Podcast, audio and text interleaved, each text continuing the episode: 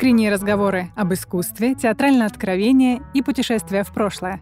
Артисты «Видогон театра» в честь 25-летия расскажут об истории родного театра, любимых ролях, ярких событиях их театральной жизни и поделятся самыми драгоценными воспоминаниями. Вы слушаете подкаст «Четверть века. Истории от первого лица». Меня зовут Дарья Демиллер, и я буду вашим проводником в мир «Видогон театра».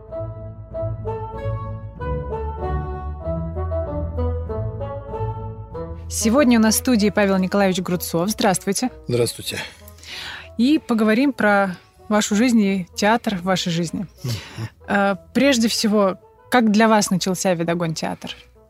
Ну, э, для меня Видогон театр начался задолго до Видогон театра.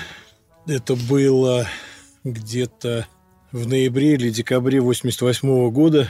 Я пришел э, в Зеленоградский театр-студия который находился в 11.05.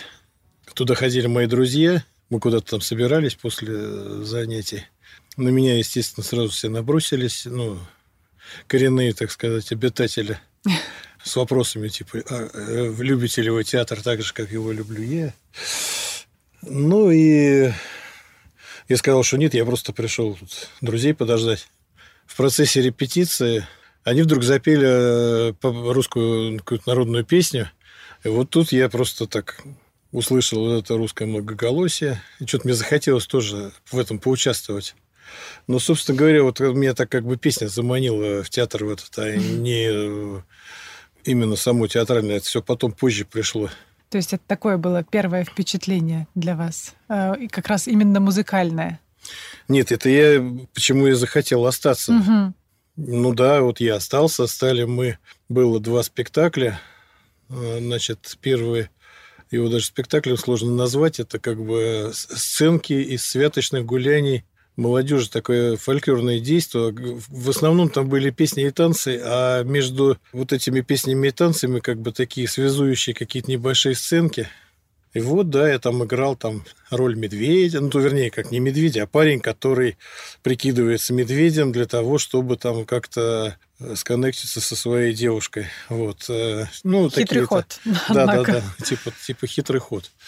Мы потом его стали играть на зрителя, этот спектакль. Потом был спектакль по Чехову, «Грешные люди» назывался по рассказам. И вот я там играл уже роль, рассказ барыня. Я там старшего брата играл. А в какой момент студия начала расти во что-то большее? И вот как ну, вы студия, она э, росла потихоньку в большее. То есть э, получилось как? Получилось вот в 11.05 там все закрылось, и мы переехали в 617Б, вот, э, где потом Дюц стал находиться. Вот мы переехали туда, была там студия, и там стали ставить другие спектакли, стали заниматься с хореографом, заниматься сценодвижением, то есть э, такими специфическими уже профессиональными, можно сказать, э, вещами. И в итоге, в конце концов, организовался такой уже театр, можно сказать, профессиональный, то есть за это деньги платили. То есть уже люди работали там и получали деньги, но деньги там были смешные, и, и эти деньги платил нам попечительский совет, насколько я помню. То есть те бизнесмены, которые были в, в то время в Зеленограде, которым Павел Викторович их сподвиг на это дело, чтобы они каким-то образом способствовали развитию театрального дела, вот в Зеленограде именно вот они э, платили какие-то деньги. Но там была инфляция жуткая. Я, кстати, тогда не пошел, потому что я-то работал на заводе «Ангстрем», и у меня ребенок родился. Там инфляция дикая, то есть я как бы я просто не в состоянии был, но вот год как-то я там продержался без этого, потом я понял, нет, не могу, ушел с завода, пришел э, в театр. К тому времени мы преобразовались в уже на, на другом уровне. Мы были там оформлены как педагоги-организаторы, получали зарплату учителей. Mm. Это Забелина Татьяна Николаевна нам способствовала, которая в то время в Зеленограде была главной по образованию. Вот она вот таким вот образом нам помогла. И да, пошли у нас уже там такие спектакли. Там «Пахомушка», о хороших местах, светлых снах, окаянной жизни. Это Пантелеймон Романов. Ну, где-то примерно пять спектаклей мы вот играли. Получается, у вас история же началась для вас уже, вы были взрослым. Вы пришли туда взрослым, в студию попали. Да, я пришел туда достаточно взрослым человеком. Сколько вам было лет? Сейчас скажу, 25. О, ну прям уже вообще Да, взрослый да. человек, уже отучились, уже... Я, да, я, я к тому времени закончил МИЭТ, я к тому времени работал э, в Ангстреме, я был ведущим технологом э, и как бы прекрасно себя чувствовал. Но вот меня вот что-то вот потянуло совсем в другую сторону. К той истории, вот что было дома, еще вернемся. Предлагаю сейчас восстановить хронологию событий. У вас получилась э, такая история с э, образовательной компонентой. Вы ставили там около пяти спектаклей. А, и потом, насколько я понимаю, вас отправили учиться самих. Да, Павел Викторович пригласил педагога своего, мастера Монахова из Щепкинского училища, ну, из Малого театра, соответственно. Он не один приезжал, там еще кто-то приезжал э, из педагогов. Смотрел он как раз э, вот э, о хороших местах, светлых снах окаянной жизни Пантелеймона Романова. Мы уже, ну как, ну года два играем уже профессионально. Как мы думали, мы все знаем, мы такие матерые артисты, все. И когда ну, люди, которые нас смотрели, они, как правило, нас всех хвалили, там, ой, какие вы молодцы, монахов выходит. Он уже такой был достаточно пожилой человек, ну, правда, сидел, конечно, он просто даже на стуле, когда сидел, он такой орел. Орел, да, то есть, ну, это же тоже там, на стуле же, это же потом нас учились сидеть на стуле, потому что это, извините, это не просто так, да, как его переносить, ставить, как, как на нем сидеть. И как он начал нас разносить в щепки, просто разнес. Это не то, то не так. И мы поняли, что мы такие. Потом, правда, не- некоторых немножко похвалил. Там я, кстати, в том числе тоже. Такое приятно, когда после разноса тотального Ну, как он немножко, сказал, немножко так не то, что так э, разнос был громадный, а хвалил, ну так, типа, ну, в общем, да, так. что-то, что-то, какие-то проблески все-таки есть. Мгм. И сказал, что надо учиться. И мы пошли учиться, Павел Викторович, э, со Смирновым. Нашим нынешним префектом, правильно? Да, он сейчас наш нынешний префект, а тогда был членом попечительского совета. Вот. И как-то как они там вот сумели это все дело пробить. Ну, мы, конечно, там экзамены сдавали, все это понятно. У нас курс был платный, очно-заочный. В принципе, мы прошли всю программу, ту, которая в Щепкинском училище преподается. Ну, может быть, там что-то с какими-то, может быть, сокращениями было. Но, честно говоря, мы там в 9 часов уезжали, и приезжали, ну, иногда часов в 12 ночи приезжаешь. по- Потом на следующий день опять. А в 9 это там уже, извините, надо, допустим, если хореография там первой пары, то ты уже должен стоять 9 часов у станка переодетый, а еще же доехать надо. То есть там подъем часов 6 надо было вставать. М, Ну, большинство из Зеленограда ездили, соответственно. М, Да не то, что большинство, Почти по-моему, все из А, Зеленограда все. ездили тогда. Так, вот вы отучились, и после этого уже закрутились колесики в сторону того, чтобы Видогон театр приобрел статус государственного. Мы весной закончили. Нет, еще целый сезон прошел. Осенью как бы мы начали новый сезон, а в конце, вот в марте, вот этот статус получился. Там пошло вот это вот «Пахомушка», и там другие спектакли пошли уже. Там и пришли еще другие люди, не только те, которые были как бы в студии. Э, Пришел э, Петр Евгеньевич Васильев, Наталья Владимировна Тимонина, Александр Васильевич Бавтриков. Они пришли, ну, кто откуда. Ну, кстати, тоже они были выпускники все Щепкинского училища. Вот. Как Видогон театр изменился за то время, что вы здесь? Ну, как он изменился? Он э, просто повзрослел. То есть, ну, как э, у любого человека есть. Вот он ребенок, юноша, там, молодой человек, мужчина, потом старик, ну, до старика далеко.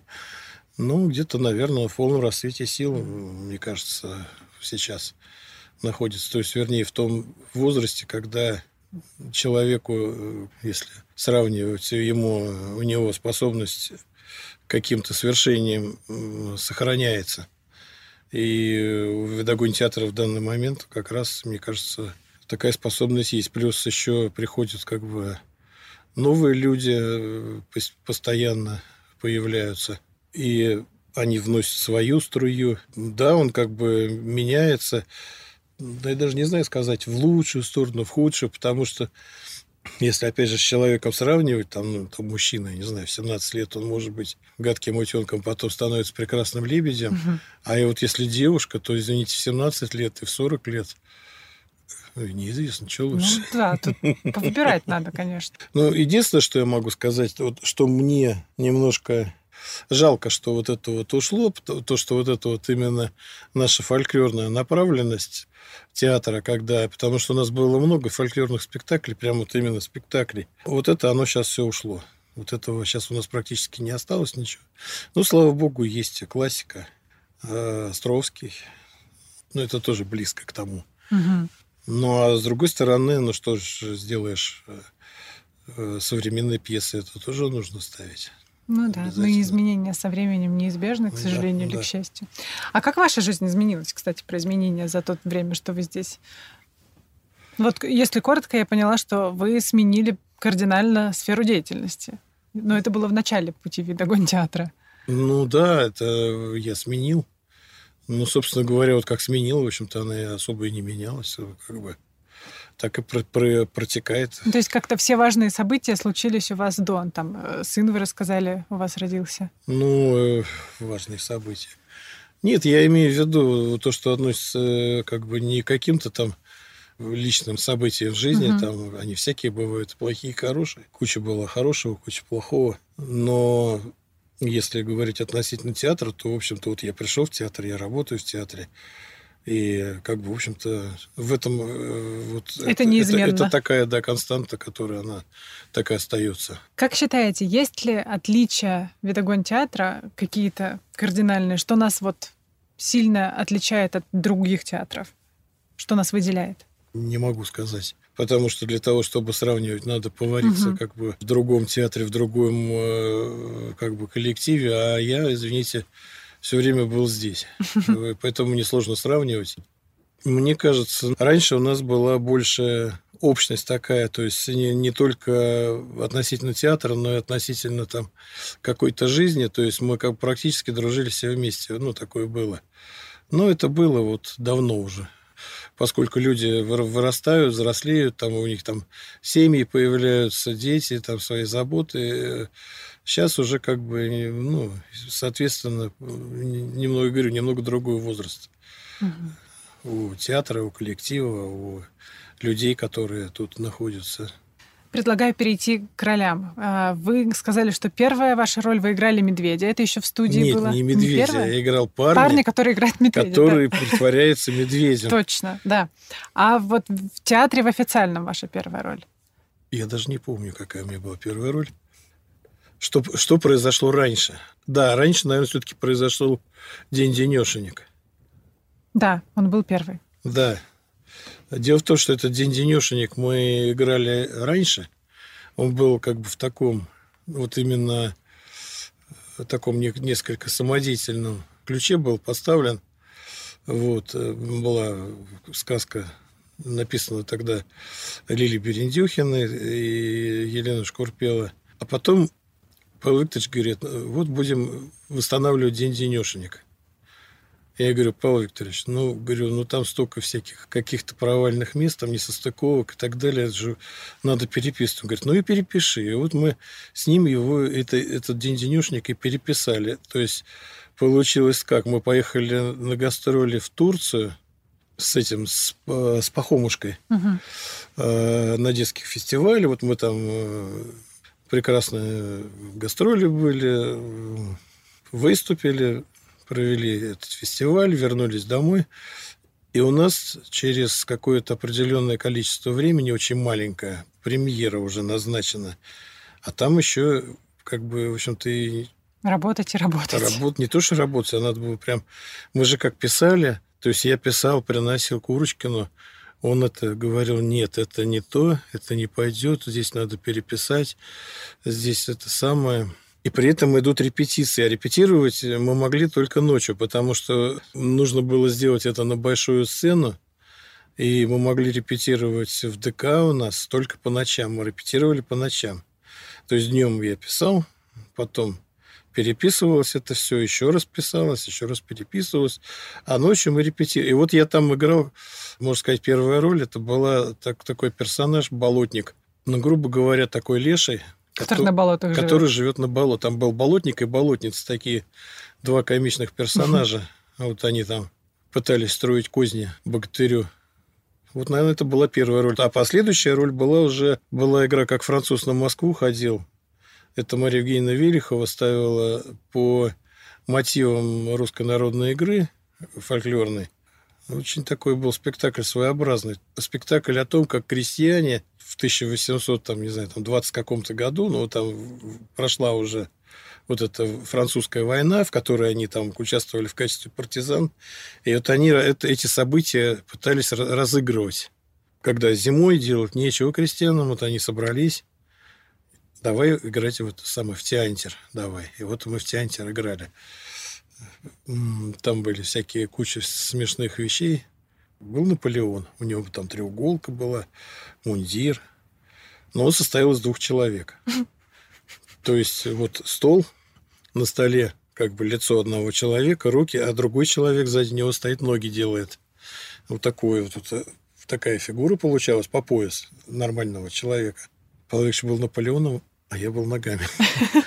Ну, это в какой-то момент. Это вообще был Михайло, то есть там мужик, который там у них главный по искусству был. Даже был настоящий француз же у нас в театре. Э, был Луи Бамарь. Он француза играл. Заблудившийся. Это заблудившийся в русской э, холодной зиме французский человек, который приехал там работать каким-то гувернантом, а он оказался каким-то мальчиком, которого вот эта вот старостиха во время войны спасла. И она его узнает в конце. Ух ты! И он ее узнает. То есть, а сначала они когда... Да, да, да, да. Там поворот был крутой. Угу.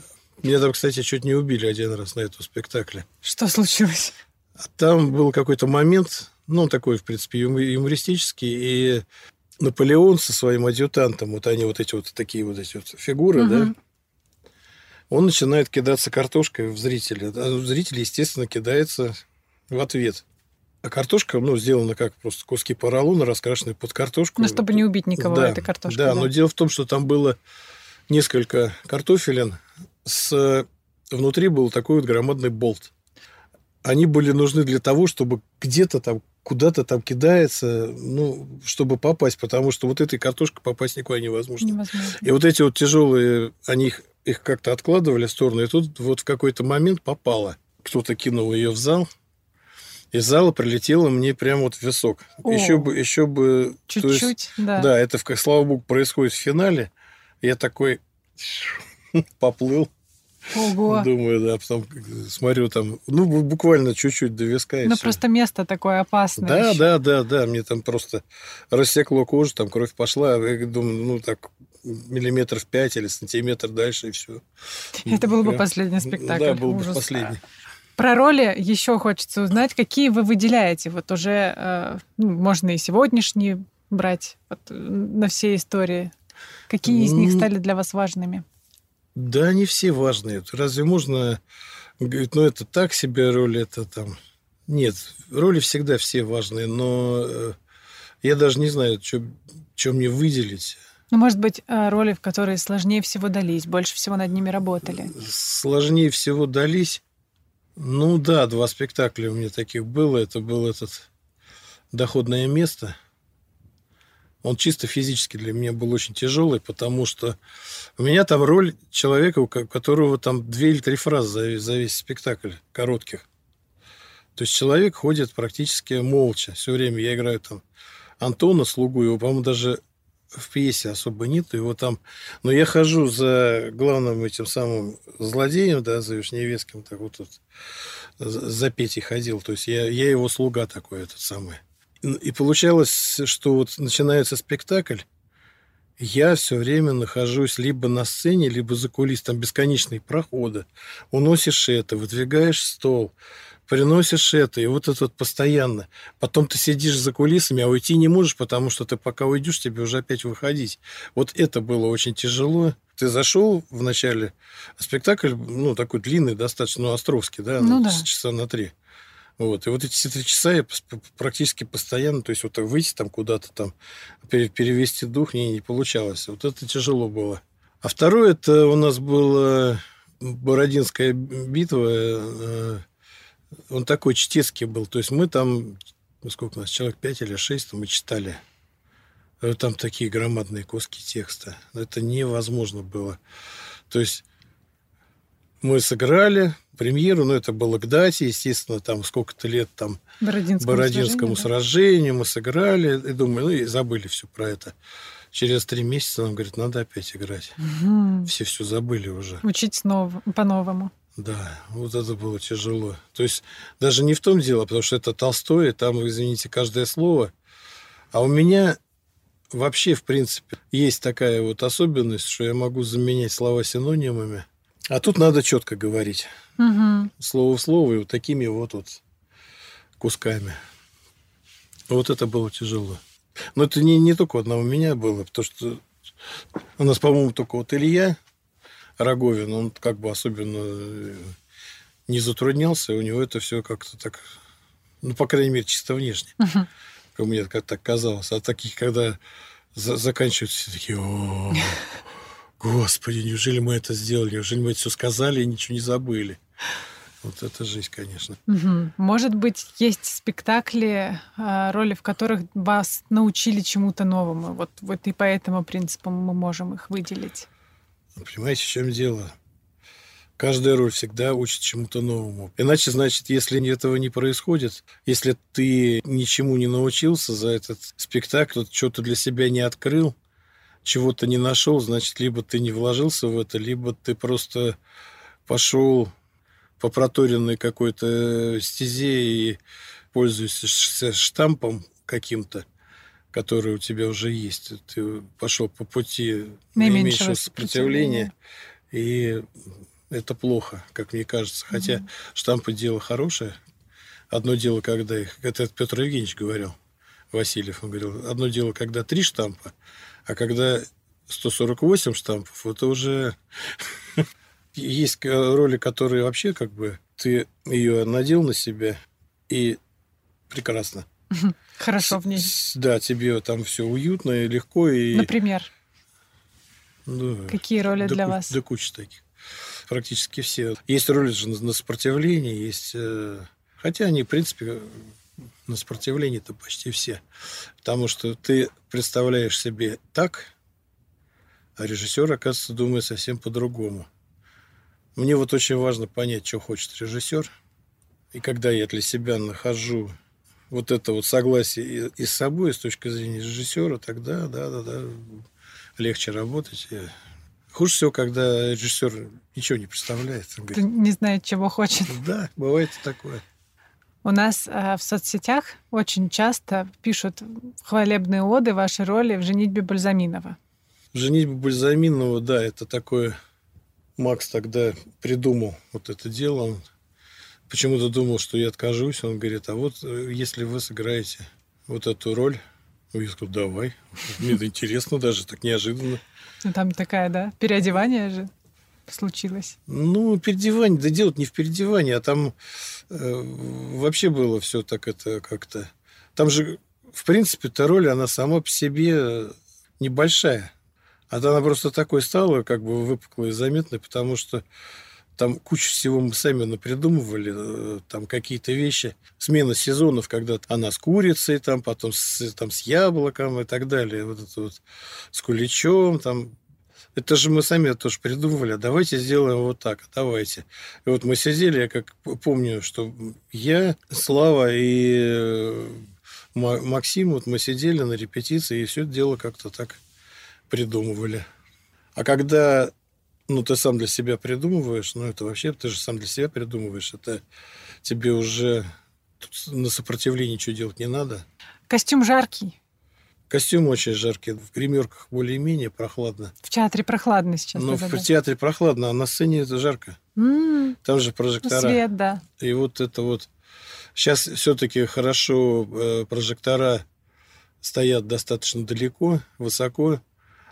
На, на малой сцене они тебе прям практически вот над тобой, вот там, да, там это вообще было. На большой сейчас, получается, светят, По... но не греют. По... Ну, греют, все равно греют, но попроще, поменьше. Больше воздуха, больше кондиционирование уже несколько mm. другое, чем то, что было раньше. А раньше, вот когда мы играли на малой сцене, это была жизнь. Костюмеры! А, когда меня с меня снимают, о, вот это вот класс. Самое большое счастье в мире. Ну да, да, да, ощущение. А самое большое несчастье, что костюмер задержался, ее женщины перехватили, потому что там тоже надо раздевать кого-то там и надо ждать. Да, это елки-палки, думаю, что когда же она придет? Потому что я сам там себя этого, ну, то есть я не могу дотянуться до этих молний, которые там сзади все находятся, до крючков. Вот они просто уже, ну, тоже, конечно, мы давно играем спектакль, все это так на автомате. Только щелк, щелк, щелк, щелк. И с меня это все как это... Соскальзывает. С, с капусты вот эти вот листья только. А, вылезаешь оттуда. Господи, как хорошо. Теперь предлагаю поговорить о том, шло ли когда-либо что-то не так во время спектаклей. Ну, бывают такие вещи, когда э, что-то идет не так. Конечно, раньше было больше этих случаев, когда вот у нас была студия. Ну, здесь тоже такое встречается. У нас, когда, когда студия была, там был у нас такой Саша Перов, там сказка идет. А Бабьяга, значит, там у нас было как сделано этот лес – в распор просто устанавливались березовые стволы с этими прилепленными бутафорскими веточками. Баба-яга там что-то с чертом они там прыгали друг через друга, и она вдруг снесла несколько этих просто берез. Выходит этот добрый булдец, говорит, непорядок в лесу. И их начинает там ставить. Свет у нас вырубился, когда тоже мы были в э, шестом микрорайоне, в этом вот в Дюце был спектакль такой, классный спектакль, который, ну, один из самых лучших у нас был, по мне. Это Фредди. Парад или бездельники спектакль назывался, а пьеса Фредди. Вот. Э, выключился свет. Причем, поскольку там было только половина здания нашего, то все автоматы, они были... На их половине. Да, на половине ЖЭКа, а ЖЭК был закрыт, все ушли на фронт мы поставили свечи и при свечах играли. Доиграли спектакль, все нормально. Ну, и, конечно, что, что сейчас вот может быть, это пойти не так, это, ну, там с текстом какие-то вопросы. Это есть такое понятие белый лист, когда человек говорит э, свою роль, и вдруг бац, все, он не помнит ничего. Вот мы играли царя Федора, Саша Бавтриков, значит, он играет князя, и вот он, значит, там говорит, там собирает своих сторонников, там, ну, Шуйского играет и говорит, ты пойдешь туда, ты сделаешь это, ты то, ты все. А мы поругались с ним, потому что я говорил, что вот нельзя им верить. И я такой сижу там с краю, такой, значит, не смотрю. А перед этим он, он должен сказать, князь Андрей в Воскудоумье впал. Он говорит, князь Авгей в Воскудоумье вкал. Смотрю, бояре там, да, вот как-то вот такие вот звуки издают. Я-то я сижу, мне хорошо, я, я, ну, грущ, я грущу. Рукой а потом, а потом я же вообще, меня, ну, есть люди колуны, которых расколоть, вот.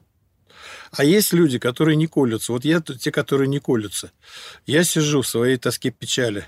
Саша там еще что-то такое выдает. Еще один перл. Дальше этот ему, значит, говорит, обдумай, князь. Саша говорит, я все обдумал, голубь на меня. Я такой стою, он подходит ко мне, ты был прав, там, я ему кланяюсь. Он говорит, как удалось тебе уйти? Я должен был сказать, э, дорогу веревки перетер на плоту, на, там, в общем, шип двух стрельцов, э, с повозки прыгнул в воду и вплавь утек. Вот сейчас вы помните текст. Ну, так я, да, помню, я тогда его помнил. Угу. Только я говорю, дорогу веревки перетрел, и у меня белый лист. Все, ничего не помню. То есть от того, что я оговорился, я вот думаю, зрители там, что они там поняли? Вот это, значит, князь Авгеев в Скудоумье вкал, этот веревки перетрел. И так, и, и так, а мы должны были отойти там как бы в, в сторону, вот мы отходим, Саша так смотрит на меня, понятно. И дальше, значит, пошел. Ну, конечно, потом мы прожались уже там, внизу. Потому что там сцена такая, этот на смерть э, уходит, этот голубь. Вот. Там не до смеха вообще. Не до, совершенно не до смеха. Говорит, понятно.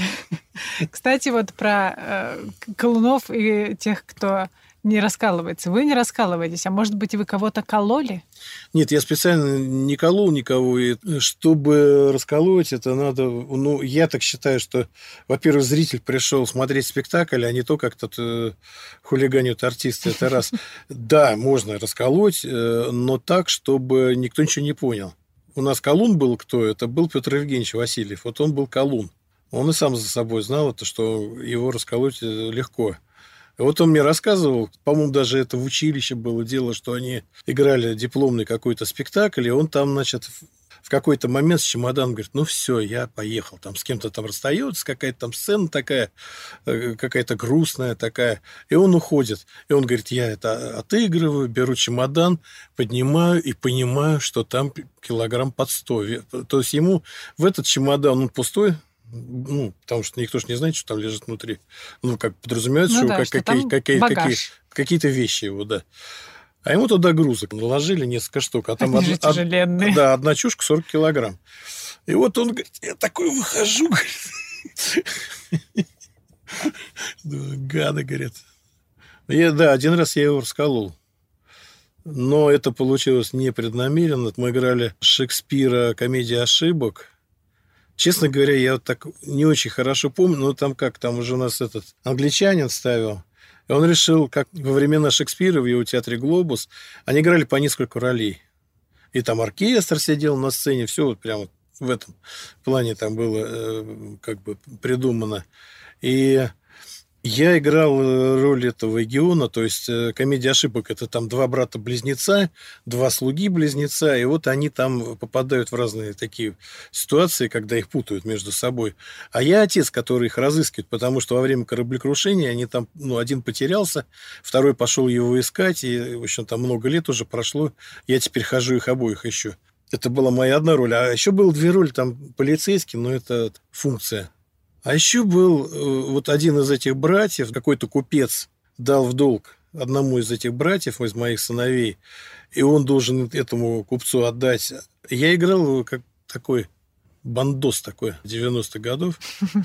Такой, ну, когда же долг мне отдадите вы? И вот он мне говорит что-то, я сейчас не помню, но там в стихах он должен мне сказать так, что я ему какой-то короткой фразой я должен отвечать. А он то ли слова перепутал, то ли какую-то строчку выпустил. И я понимаю, что если я сейчас скажу эту фразу, которую я должен сказать, то стих ломается. А там хоть и белый, но стих. Должен размер. И я как бы говорю какие-то другие слова, все, в размер попадаем, но Петя раз и, и уходит. Все. А он говорит, не подождете ли? Или может быть там что-то такое? Я ему говорю, чисто конкретно век мне воли не видать. И все, и он ушел. А никто ничего не понял, потому что ну, там, у нас там было как бы так сделано, ну, такой перевод. Потому что э, там Львова ходила с мобильным телефоном у Шекспира нормально, ей кто-то позвонил, она сказала, да, да, да, да, да, извините, не получается, там что-то такое у нее там не получалось. Нормально все. Век воли не видать. Век воли не видать. Тоже, чисто, тоже прошло, чисто да. конкретно.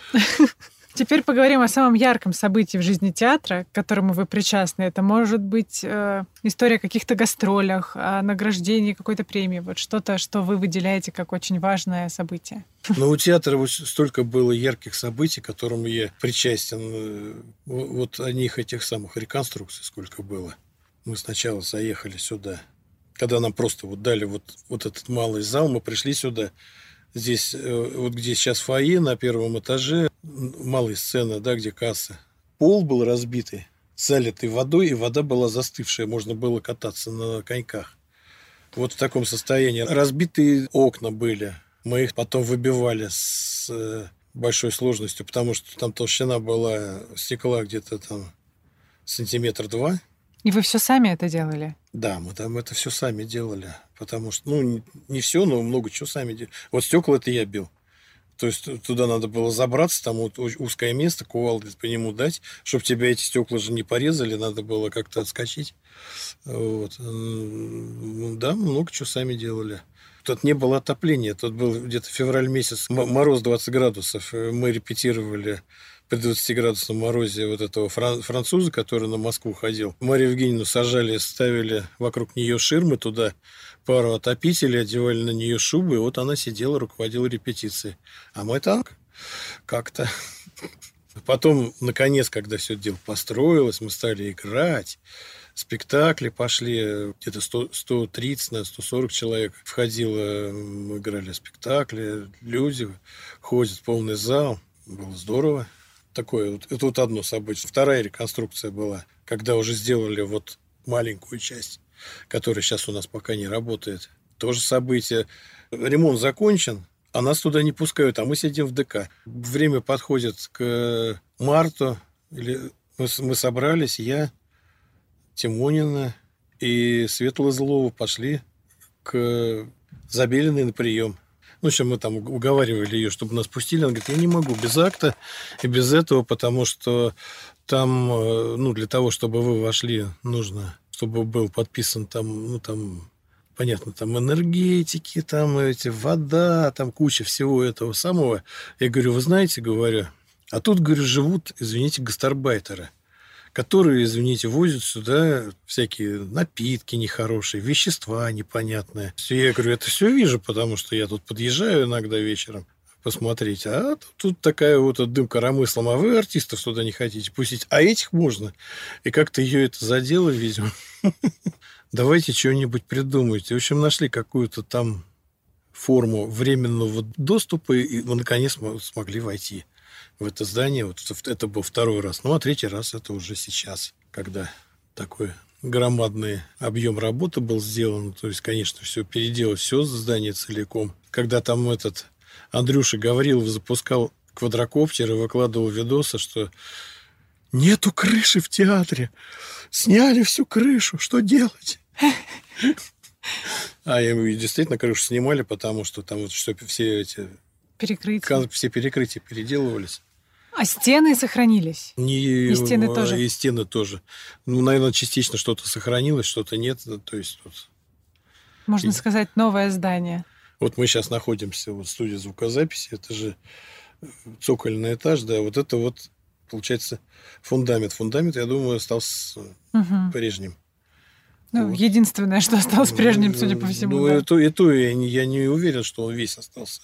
Может быть, где-то они там его что-то усиливали или углубляли, или как-то там перекладывали. Угу. Ну, а раньше у вас гримерки же были тоже вот на цокольном этаже в подвале. Да, вот. Гримерка была наша. Одна соседняя вот помещение. Это одна из наших Там, где гримерок. сидит у нас звукорежиссер. Да, это где была сидит, гримерка. да, это была А здесь гримерка. что было? Здесь был э, склад этих костюмеров, но мне кажется, что тут было побольше помещения.